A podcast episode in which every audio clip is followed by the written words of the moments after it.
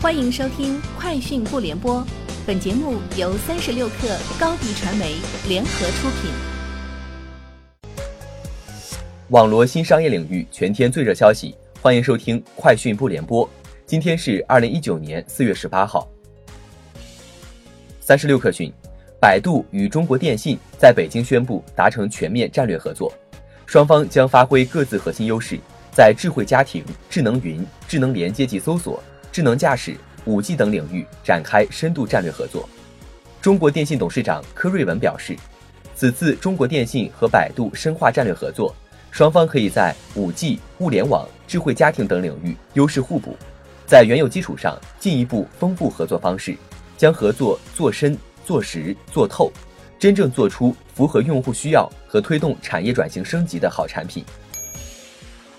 综合多家外媒报道，多名三星 Galaxy Fold 折叠手机的媒体测评者使用该产品一两天后，都发现屏幕出现故障。美国科技媒体戴尔特波恩称，在收到测评机两天后，铰链处凸起的地方划破整个屏幕。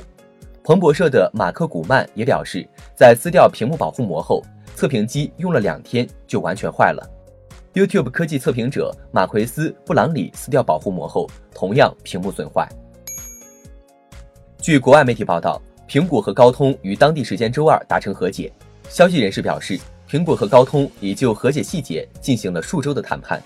在数周前，苹果就要求其设备代工厂商开始测试高通的 5G 调制解调器芯片。一位直接了解和解协议的消息人士表示，苹果今年想要在新款手机上使用高通的芯片为时已晚，但到2020年一切敲定之后。苹果将从高通采购用于 iPhone 的调制解调器芯片，其中也包括 5G 调制解调器芯片。三十六氪讯，瑞幸咖啡今日宣布，在2018年11月完成的 B 轮融资基础上，额外获得共计1.5亿美元的新投资，其中贝莱德所管理的私募基金投资1.25亿美元，瑞幸咖啡投后估值29亿美元。三十六氪讯，天眼查数据显示，近日。OPPO 被冻结旗下两家公司所持股权，公司分别为绿密上海机械租赁服务有限公司和共享电车智客出行的运营主体成都智客出行科技有限公司。截至目前，该公司被执行信息为一百二十六条。三十六氪讯，阿里巴巴今日在天猫精灵二零一九春季新品发布会上正式发布带屏智能音箱天猫精灵 CC，主要配置包括七英寸显示屏。八百万像素前置摄像头，五千毫安电池等，引入优酷、哔哩哔哩、芒果 TV 等视频内容合作方，售价六百九十九元。此外，阿里巴巴还发布了首款智能语音美妆镜天猫精灵 Queen 和天猫精灵高德版智能车盒，售价分别为六百九十九元和一千四百九十九元。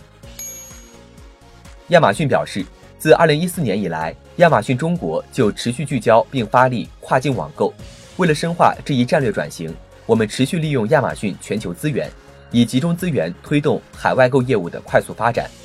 亚马逊始终对中国市场有着长期承诺，在现有的良好业务基础之上，我们将继续投入并大力推动包括亚马逊海外购、亚马逊全球开店、Kindle 和亚马逊云计算等各项业务在中国的稳健发展。以上就是今天节目的全部内容，明天见。